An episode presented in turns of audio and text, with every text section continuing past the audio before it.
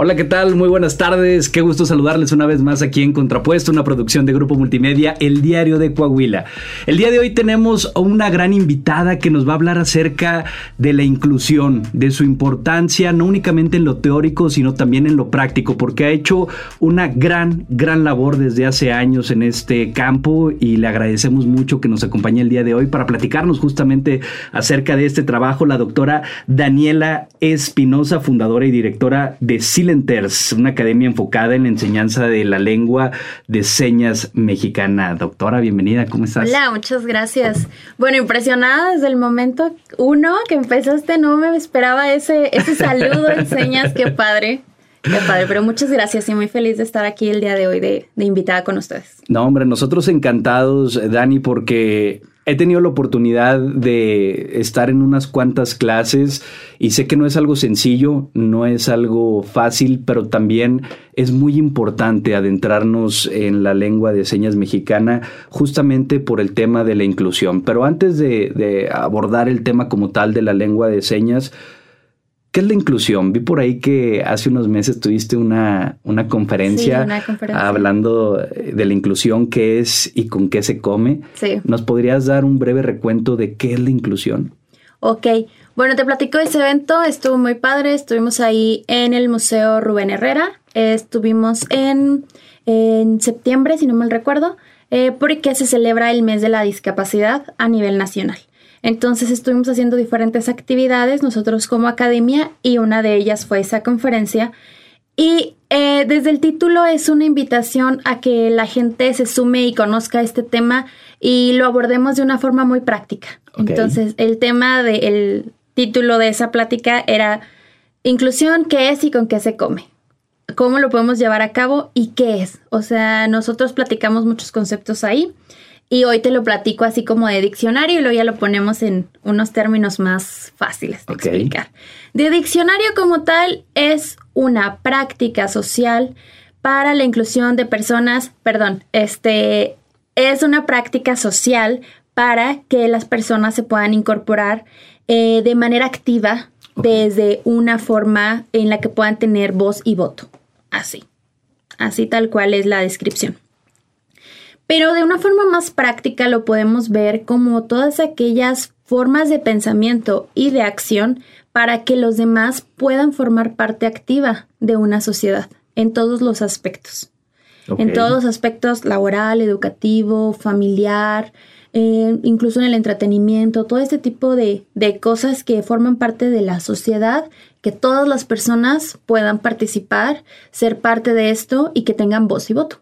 Ok, qué, interesante esto, esto que nos planteas y que nos presentas, eh, Dani, porque justamente platicábamos hace unos capítulos atrás eh, con la licenciada Andrea Delgado y nos platicaba sobre los derechos humanos y hablaba acerca también de las discapacidades y de cómo son personas en una situación con discapacidad, porque en el momento en el que el entorno y la sociedad les brindamos ese espacio para que se puedan incluir, esa discapacidad disminuye o incluso puede llegar a desaparecer. En el caso de la lengua de señas mexicana, pues puede llegar a ser complicado que una persona que presente sordera desde nacimiento no se pueda comunicar de una manera efectiva, pero a través de estos mecanismos se puede comunicar de una manera óptima y puede expresar aquello que siente, aquello que piensa y de igual manera puede conectar con el mundo sabiendo qué es lo que los demás piensan y sienten. No sé si, si me explico más o menos. Sí, de hecho sí.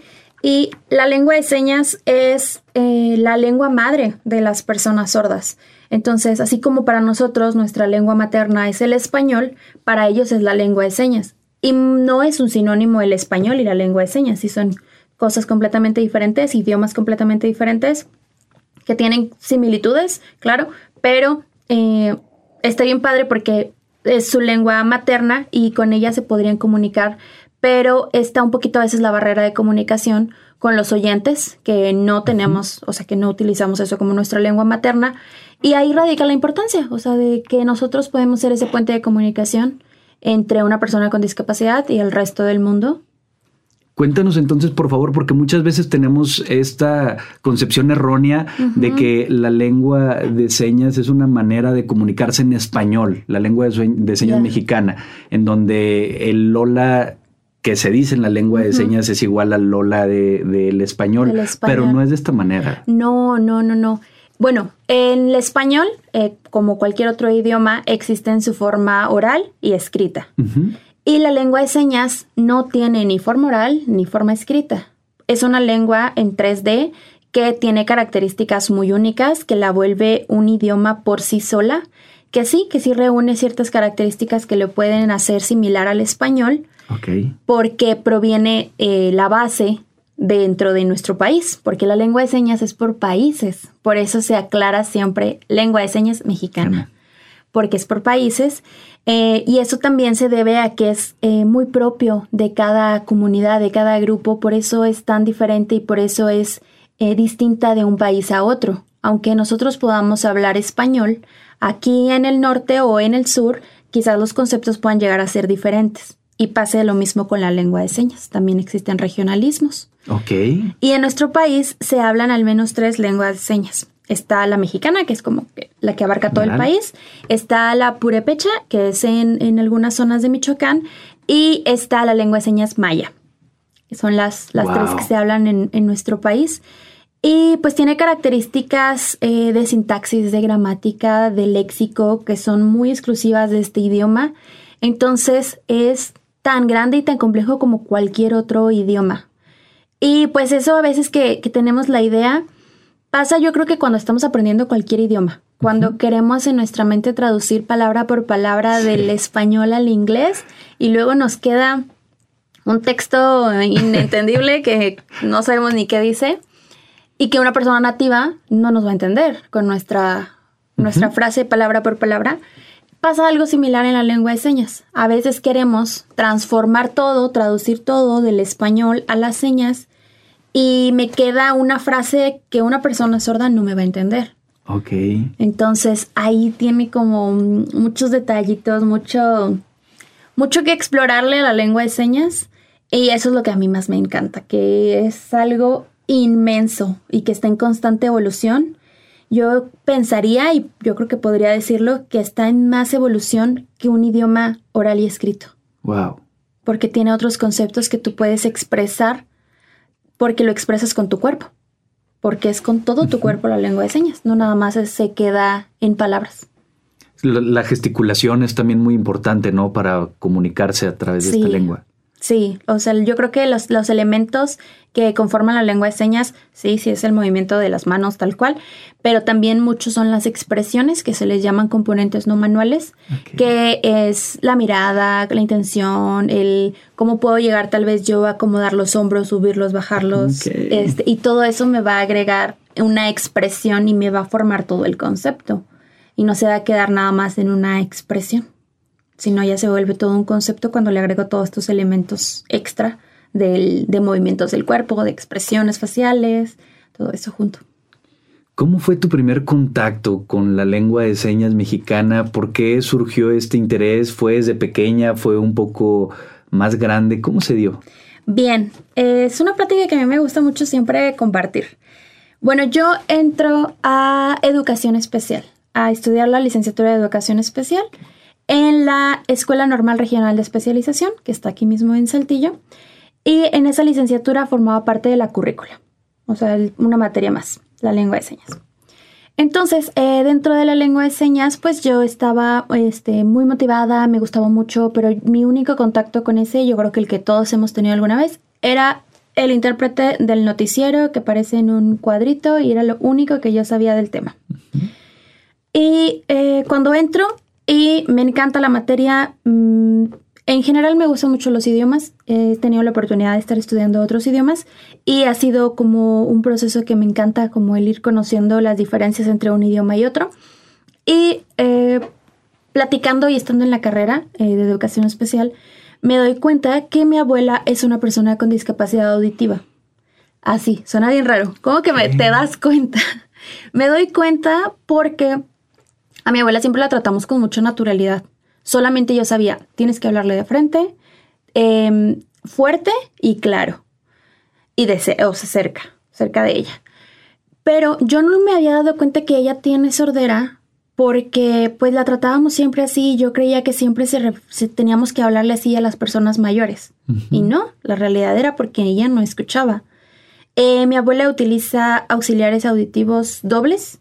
Eh, de un lado, de hecho, ya no lo utiliza porque su audición ya está. Se perdió. Se perdió por completo de un lado y del otro su audición es muy poca. Pero sin el auxiliar, mi abuela no escucha nada. Nada, nada, nada. Entonces yo no era consciente de eso porque la inclusión que nosotros le habíamos dado hacia mi abuela era tratarla con suma naturalidad, que eso pasó a segundo término, pero yo me entero de eso a los 18, que estoy en la carrera, porque yo empiezo a ver acá en la carrera conceptos y que la adquisición del lenguaje y muchas cosas así. Entonces, me doy cuenta de eso, me acerco con ella a platicar y, pues me platica su historia de cómo fue su pérdida auditiva. Ella pierde la audición después de que ya había aprendido a hablar. Entonces ella habla con completa naturalidad, o sea, completamente normal. Si tú la ves, no sabrías que ella tiene una discapacidad auditiva.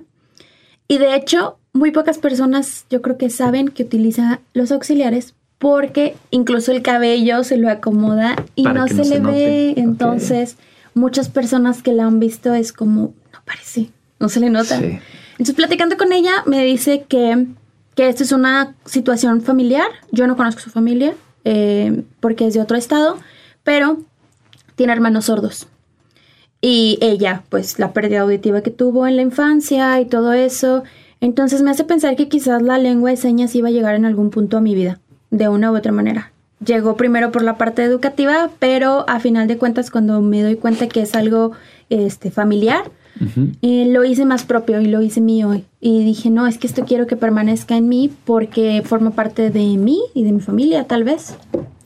Qué gran historia de cómo al final te encontraste con algo que tal vez ya estaba destinado de una o de otra manera, pero que también a través de, del estudio al principio y que además lo pudiste detectar en tu abuelita, porque también se requiere tal vez de estos conocimientos para poder decir, oye, esto es lo que está pasando y hay que tratarse de una manera tal vez eh, diferente. ¿Cuánto tiempo te llevó el poder comenzar a comunicarte, al menos lo básico, en la lengua de señas? En la lengua de señas yo creo que, em, bueno, mi contacto con este, con la lengua de señas era ya diario. Entonces, yo... Eh, ¿Por la escuela, perdón? Sí, por la escuela por la escuela, eh, porque llevábamos la materia varias horas a la semana, pero como era tanto mi interés, yo me acerqué mucho con el profesor, entonces ya el uso de la lengua de señas para mí ya era diario, porque yo tenía convivencia directa con el maestro, empezaron a, a notar mi interés y desde el primer semestre en la carrera de educación especial nos mandan a prácticas a diferentes niveles educativos. Entonces, como había notado que yo tenía ese interés muy claro hacia la discapacidad auditiva, a mí me asignaban siempre grupos donde hubiera niños con discapacidad. Entonces, eh, siempre tuve alumnos sordos. Entonces, mi material, mis prácticas, mis planeaciones, todo iba siempre enfocado hacia la discapacidad auditiva. Y ahí fue cuando ya se convirtió algo del diario para mí. Entonces, no tengo un tiempo exacto de. Me llevó dos meses, tres días aprender. no, porque ya se convirtió en algo muy cotidiano el uso de la lengua de señas. Y yo aprendí también, perdón, empecé a tomar clases y cursos, capacitaciones, todo por fuera, porque yo sentía que a veces el contenido que nos daban en la escuela pues se quedaba ya corto o eran temas que yo ya había repasado antes, eran temas que tal vez yo ya había utilizado y conocido este por fuera, como por la convivencia con personas sordas, entonces ahí fue cuando yo empecé a tomar otros otros cursos y capacitaciones también por fuera de la escuela. Y ya se convirtió en algo de mi vida diaria. Wow, qué increíble. ¿Y qué tan difícil o qué tan diferente es enseñarle a un pequeñito la lengua de señas mexicana a enseñarle tal vez ya a un adulto, a una persona que nunca ha tenido contacto con esta, con esta lengua y que tiene ganas de aprenderla o tiene la necesidad también de aprenderla. Ok, mira, te lo platico desde dos panoramas. Uno, eh, pensando en el panorama de una persona sorda y el otro desde una persona oyente. Ok. De una persona sorda, eh, bueno, claro, aunque es su lengua materna, la lengua de señas para las personas sordas, obviamente se tiene que aprender, así como nosotros aprendimos el español a través de la imitación de nuestros papás o de nuestros cuidadores, exactamente igual con las personas sordas, con los niños sordos.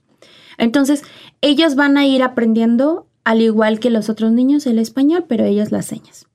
Entonces, en la escuela, eh, normalmente lo que hacíamos era todo el contenido se les va a estar dando a ellos en señas que puede ser que en un principio no entiendan como todo, pero conforme vayan avanzando van a ir eh, aprendiendo nuevas señas, comprendiendo nuevos conceptos. Utilizábamos mucho las imágenes porque los niños sordos, bueno, las personas sordas son muy visuales porque su, su canal de, de, interacción con el mundo siempre va a ser visual. Sí. Por el de nosotros es más el auditivo, eh, y se complementa con el visual, pero para ellos enteramente visual. Eso es lo que se hace eh, con los niños, para que vayan aprendiendo las señas. He tenido la oportunidad a través de la academia de también estar con la enseñanza de las señas a personas sordas adultas. Es decir, que nunca aprendieron señas hasta sus 20 que se enteran que existe Silenters y entran con nosotros. Entonces, ha sido una experiencia bien diferente muy especial con cada estudiante porque eh, pues sí hay mucha comunicación muy, muy frustrada, muy, eh, ¿cómo se podrá decir? Que se ha visto muy cortada esa comunicación, porque imagínate 20 años de tu vida sin poder expresarte. Sí, es terrible. 20 años de tu vida, todos los que me han llegado este, adultos sordos son 20 añeros, no nadie pasa de los 30. Y con ellos es regresarme y ser un poco más como los niños. Pero muchos de los adultos sordos ya conocen algo de las palabras escritas del español. Entonces con ellos es más de sí visual, pero ellos ya comprenden algunas palabras escritas, entonces trabajamos de palabras escritas a la seña. Y así vamos aprendiendo vocabulario y ellos van adquiriendo esto. Pero eh, sí es como todo un reto enseñarle a un adulto sordo señas. Es, un gran reto porque no dominan ni el español ni las señas. Están como en un limbo comunicativo. Wow, y sí, justamente me tocó ver el testimonio de una persona que tenía la discapacidad auditiva y que igual no supo sobre la lengua de señas mexicana sino hasta entrado sus 20 y decía que era una sensación muy frustrante porque no se podía comunicar con sus padres, con su familia, con el exterior, justamente porque no conocía el español. Entonces, por más que le dijeran, hijo, ve a tu cuarto, pues no tenía idea de qué significaba esa estructura de palabras, ni esas indicaciones o esa interacción. Y tal vez se podría dar de alguna otra manera, pero de una forma muy limitada. Y entonces ahí nos damos cuenta de la importancia que tiene justamente el, abrir este tema de la inclusión, el conocer sobre la lengua de señas, porque es una vida muy complicada sin poderte comunicar. Al final de cuentas somos seres sociales y necesitamos de, estas interacciones para, para llevar una vida plena. Entonces, para enseñárselos desde pequeños ponías, por decir, la silla, o sea, una imagen de una, silla y luego la seña de la, silla. Ajá, exacto. O sea, yo pongo así los dibujos, supongamos, y eh, vemos de los objetos y de estos objetos, ah, mira, este objeto, no sé, la silla en este caso, ah, tal seña. Eh, esta seña de perro, ah, perro. Y así nos vamos formando normalmente conceptos, se trabaja mucho con cuentos, historias, historietas, se trabaja mucho el, ah, el juego, donde pones a los niños como en cierta situación, el de la cocinita. Entonces, ellos solitos van a comenzar a hacer un juego de roles, eh, un juego con interacción, y ellos van a sentir una necesidad comunicativa de expresarse, y ahí es cuando se acercan contigo. Este, ¿cómo se ah, dice? Ah, tal. Entonces así lo van implementando en su vida diaria con, a través de juegos de rol, donde ya se convierte en su forma de comunicación y así van adquiriendo ellos la lengua de señas cuando son niños. Una vez que han aprendido la lengua de señas, es más sencillo también que aprendan el español por esa misma relación que existe, por ejemplo, para que puedan eh, leer textos, eh, para que puedan eh, comunicarse de otra manera cuando así se requiera. Digo que lo ideal sería que todos supiéramos la lengua de señas mexicana, pero en caso de que vayan, no sé, al, al súper o a cualquier lugar, puedan ver los letreros y se puedan comunicar de, de una manera más efectiva? Sí, claro. Eh, existe también como dos historias de la discapacidad. Está la discapacidad que desde que nacen los papás están capacitados y preparados para la enseñanza de la lengua de señas y la aprenden prácticamente desde que nacen. Y está la otra historia donde mm, sus papás no se prepararon hasta que entra a la primaria, la maestra comienza como a adaptar sus clases para que vaya aprendiendo, pero entonces tenemos estas dos historias. En la primera, eh, claramente cuando ya nos llega a nosotros a un sistema educativo, a la primaria, secundaria, el niño ya conoce algo del español porque, eh, perdón, algo de la lengua de señas. Okay. O sea, ya está como impregnado en su vida diaria. Y de este lado no. Entonces de este lado conoce más el español, pero ambos están como a la mitad. Ya. Entonces, yo creo que va a depender mucho de cada estudiante y de su historia de vida. De eso va a depender cómo nos vamos a acercar y cómo vamos a interactuar para el aprendizaje, pero sí es bien importante que las personas sordas aprendan el español porque a final de cuentas la mayoría dominamos el español. Entonces ellos para que se incorporen a una vida eh, educativa y laboral va a ser necesario que ellos aprendan el español en su forma al menos escrita escrita y pues a la hora de escribir y leer. Silenters. Silenters. Silenters. Silenters. Silenters. ¿Cómo nace? Silenter. Bueno, te platico desde el nombre porque está súper interesante. Sí, está muy cool. Silenters viene de una raíz del latín que es silent y silent en latín significa silente y silente también es una forma de cómo mencionar a las personas sordas. ¿Es sordo o es silente? Es otro término que también se puede utilizar. Entonces nosotros tomamos esta raíz de latín y lo utilizamos para hablar eh, como de propiedad, como ya ves de que las palabras que terminan en or, ar, trabajador, sí. este, silenter, le quisimos poner esa, ese término al final como para volverlo propio, que eres parte de algo. Y eh, Silenters, la Academia Silenters nace en 2019. Eh, nosotros estamos cumpliendo ahorita cinco años, pero su planeación fue desde 2018. Como iniciamos en enero 2019, eh, pues esa es nuestra fecha oficial, 26 de enero del 2019. Pero nuestra planeación fue desde antes, fue meses atrás.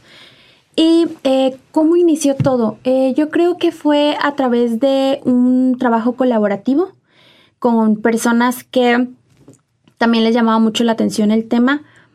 Y eh, pues nos reunimos, era algo mí que yo tenía pensado como desde hace mucho.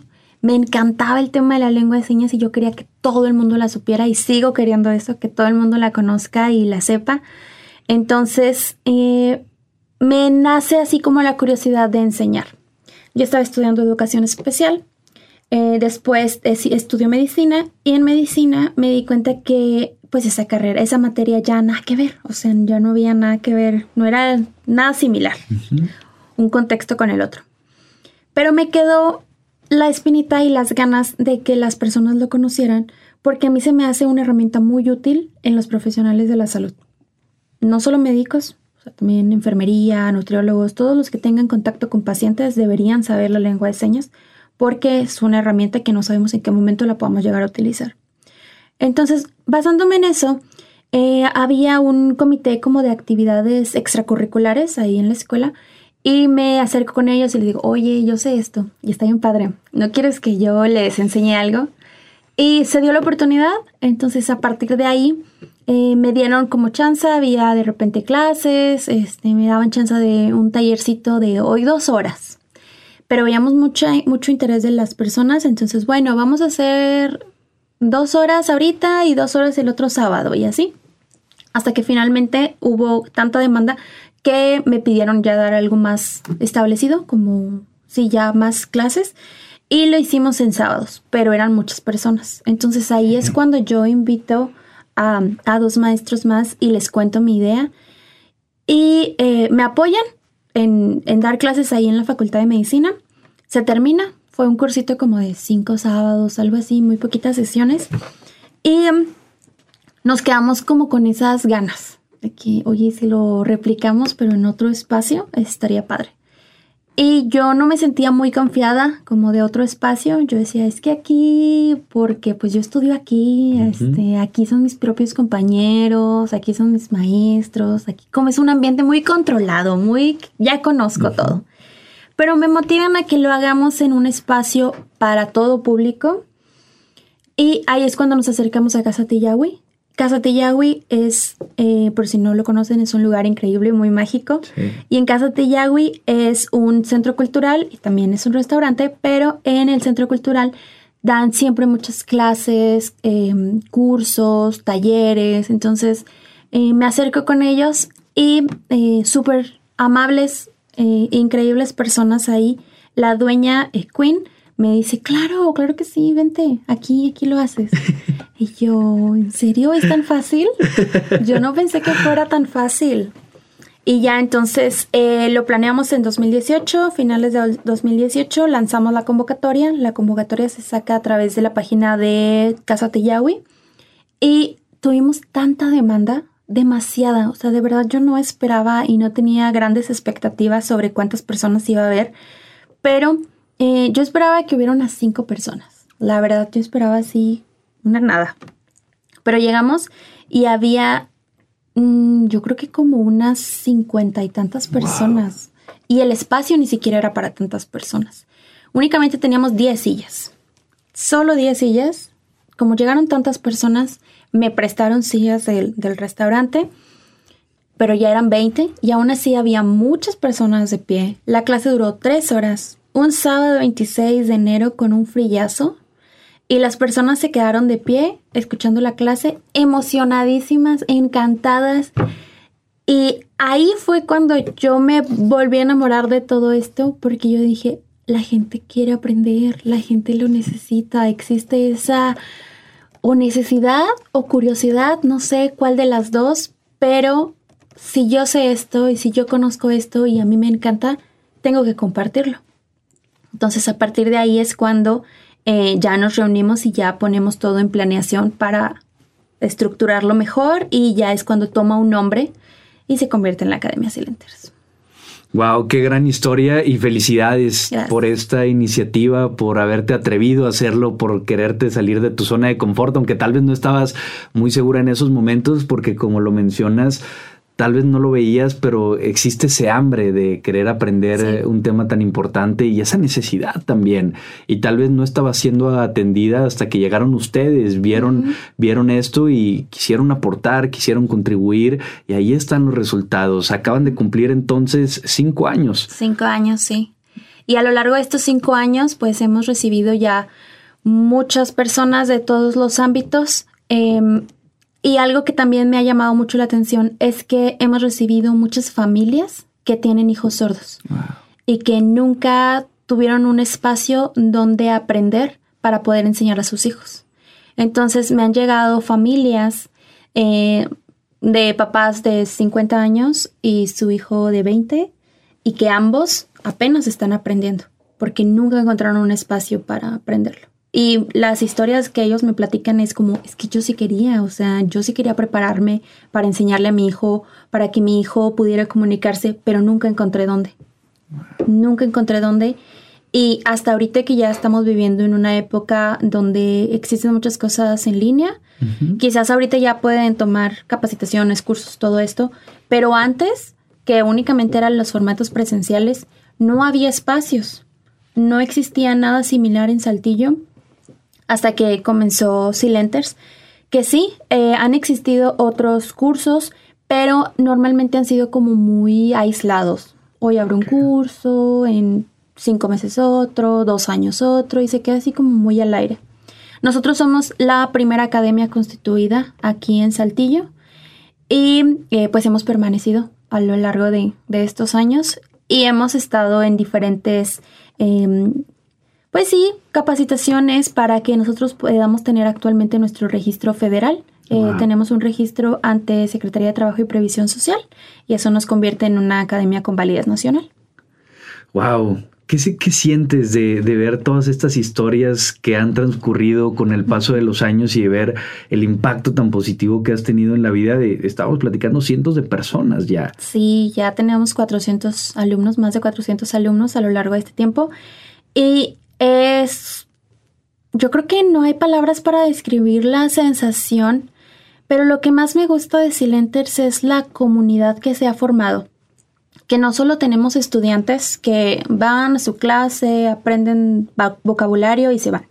No, eh, formamos grupos tan unidos y la estrategia educativa que nosotros tenemos les permite que se convierta en una experiencia de vida el estar dentro de Silenters y se vuelven grupos muy unidos, se han formado eh, amistades muy intensas, incluso hay personas que tienen ahí a su pareja que la conocieron ahí mismo en Silenters. Eh, se convierten en muchos contactos laborales. Entonces, eso es lo que yo más me llevo de Silenters, que se ha formado una comunidad, una familia. Y en este festejo que tuvimos de los cinco años, hubo algunos invitados de algunas generaciones. Y es súper bonito verlos y que se saludan con tanta emoción y con tanto gusto y ver sus fotos que de repente se van a un café, se van de fiesta, eso, lo otro, y que se conocieron en ese espacio. Entonces eso es lo que yo más me llevo, más me, me llevo y más me ha impactado de, de Silenters, que se haya convertido en esta comunidad, en esta familia que son, y que mm, todos pueden tomar algo positivo de los demás. Eso es lo que más, más me gusta. Pues yo estoy que quiero entrar, pero desde ayer, eh, doctora, ¿cómo, qué se necesita? ¿Cómo le podemos hacer? Todos, todas las clases son presenciales. Sí, tenemos formato presencial y también tenemos formato en línea. Ok. ¿Por qué? Porque es que con la pandemia tuvimos que aprender muchas formas alternativas de, pues, de compartir conocimiento y en la pandemia fue cuando nosotros empezamos con clases en línea que eso nos permitió abrir nuestro panorama porque ya podemos tener alumnos que formaban parte de otros estados. Entonces, ahí fue cuando ya nos permitió colocar el nombre de Silenters en otras ciudades, en otros estados a través de clases en línea. Esto fue durante la pandemia 2020-2021, ofrecimos clases en línea. Finales del 2021 regresamos a clases presenciales y este año, 2024, decidimos regresar al formato en línea. Tenemos las dos opciones. Los presenciales son sabatinos y son matutinos para que sea mayor facilidad para los, los estudiantes, porque sabemos que la mayoría de los estudiantes trabajan o estudian. Entonces, en sábado, tempranito, van a su clase y ya, se quitan de, de ocupaciones. Y el formato en línea es nocturno, es entre semana y eh, las clases son grabadas. Eh, lo ideal es que estén en vivo y que estén, entren en la clase, pero si no pueden, que algo sucedió, eh, no importa, la clase está grabada y la puedes ver en cualquier momento del día. Fregón, entonces ya cada quien decide qué es lo que se ajusta mejor a sus actividades, a la dinámica diaria y no hay excusas ahora para, para, poder ya no hay excusas para ninguno de los dos. Tenemos los dos formatos, cubrimos esas dos áreas que siempre yo les voy a recomendar el presencial. Claro. Que siempre es mejor, eh, la retroalimentación entre todos, eh, la práctica entre todo el grupo es muchísimo mejor. Pero si no se adecua a sus posibilidades de horario, tiempo y todo, pues está el online, entonces ya no hay, ya no hay excusa. ¿Y en ambos formatos hay diferentes niveles? Sí, ofrecemos cuatro niveles. Es básico, intermedio A, intermedio B y avanzado. Tenemos los cuatro niveles abiertos. En línea únicamente lo tenemos ahorita el nivel básico. Ok. Pero todos los demás están disponibles en presencial.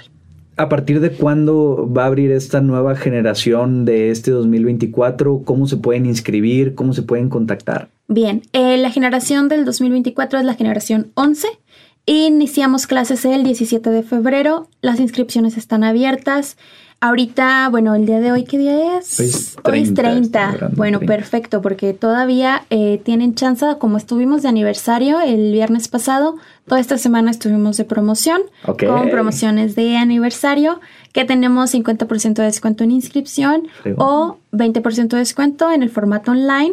Se pueden registrar en en nuestra página de Facebook o en nuestra página de Instagram. Ahí podemos estar contestando todos sus, mensajitos para que hagan su inscripción. y está muy padre las posibilidades que tienen para inscribirse. Tenemos diferentes opciones de pago, facilidades, tenemos esta promo, entonces tienen que agarrarlo de una vez. Eh, nos lo estás poniendo en charola de plata, doctora, para que ya nada más vayamos y, nos inscribamos aproximadamente de cuánto es la inversión que se tiene que hacer para la gente que nos está escuchando y que digan, ok, eh, que se puedan ir ajustando para poderse inscribir. Sí, claro, mira, el costo, el valor total del curso es de 1.300 pero como tenemos ahorita promociones, desde 200 pesos pueden realizar su inscripción. Ok. Y eh, las facilidades de pago son a meses, entonces así más pues cómodo, pues cómo no. Sin problemas, entonces así para todos puede estar súper bien y súper cómodo y accesible. ¿Cuánto es la duración de cada uno de, estos talleres? Por ejemplo, el básico el, y todos los demás. Cada nivel dura dos meses. Ok. Y eh, al final de cada eh, de cada mes, eh, perdón, al final de cada curso tenemos un proyecto final donde invitamos a las familias, es un evento público donde eh, hacemos una actividad para concluir y mostrar que los alumnos muestren a sus familiares, a sus amigos lo que han aprendido a lo largo de estos dos meses y son eventos culturales súper padres que tenemos y que nos que se ha vuelto nuestro sello en Silenters. Hemos tenido actividades de todo, conciertos, tenemos clases muestra, proyecciones de cine, obras de teatro, cuentacuentos, muestras gastronómicas, eh, proyectamos una película, un cortometraje. Hemos tenido diferentes actividades y todas estas actividades las hacemos con un formato de inclusión para cualquier persona y en lengua de señas todo. Hombre, está increíble. De verdad, felicidades por, por toda la estructura que le has dado a Silenters, por todas las vidas que estás impactando, por todo el conocimiento que estás brindando y por toda la inclusión que estás generando también. Eh, se dice sencillo, pero no lo es. Requiere de trabajo, requiere de esfuerzo, de visión, de determinación, de disciplina, de poderse anteponer a los retos, como en el caso de las pandemias que, que se pudieron haber generado y de todos los demás que pueden existir alrededor. Pero nos da mucho orgullo que esta academia le esté rompiendo de esta manera, no solo a nivel local o regional, sino en todo el país, que cuentes también con estas certificaciones y que además haya sido punta de lanza, que hayas visto y querido solucionar el problema antes que nadie. Porque ahorita sí, tal vez ya hay un poquito más de conocimiento, todavía queda muchísimo, por supuesto, por hacer en, en esta materia, pero es de destacar esa visión que tuviste desde allá y, y, felicidades por hasta donde has logrado llegar. Las redes sociales para la gente que quiera conocer más, para que se quieran poner también en contacto contigo y que puedan ver también parte de estas muestras que de verdad están increíbles, eh, se escuchan muy bonito, pero ya que las vean, porque hay diversas publicaciones, eh, es un apapacho el corazón el ver todo lo que están haciendo. Entonces, eh, ¿cómo los pueden encontrar? Sí, claro, nos pueden encontrar en Instagram y en Facebook con el nombre de Silenters, así justo como suena, punto MX en ambas plataformas, ahí nos pueden encontrar y ahí pueden ver pues todo lo que hemos hecho a lo largo de estos cinco años. Hay muchos videos, muchas publicaciones para que vean cómo son estos eventos, cómo son las clases, dónde son las clases para que ahí quien guste acompañarnos. Eh, nosotros recibimos alumnos de 15 años en adelante, también tenemos el formato Kids, pero el de Kids se lanza en verano. Entonces, ahorita tenemos de alumnos de 15 años en adelante, no tenemos edad límite, cualquiera puede formar parte de Silenter, son bienvenidos todos. Entonces aquí los esperamos, claro que sí. Doctora Daniela Espinosa, te agradecemos muchísimo que nos hayas acompañado, que nos hayas compartido acerca de esta academia tan increíble, tan impresionante que tienes y sobre esta historia. Esperemos que pronto nos vuelvas a acompañar para poder ahondar todavía muchísimo más en este tema tan importante. Sí, sí, sí, que así sea, que sea la primera invitación de otras. Muchas gracias por tenerme aquí, muchas gracias por dejarme compartir y por este momento para, para estar aquí platicando. Al contrario, nosotros encantados. Gracias y gracias a toda la gente que nos estuvo escuchando aquí en Contrapuesto, una producción de Grupo Multimedia, El Diario de Coahuila. Vayan a las redes sociales de Silenters, conozcan más acerca de su trabajo. Si pueden, si quieren, inscríbanse. No van a perder nada, al contrario, van, van a ganar muchísimo que se les va a quedar estos conocimientos para siempre y que es una gran aportación para hacer este mundo cada vez más incluyente. Cuídense mucho, nos vemos y nos escuchamos en la próxima. Muchas gracias.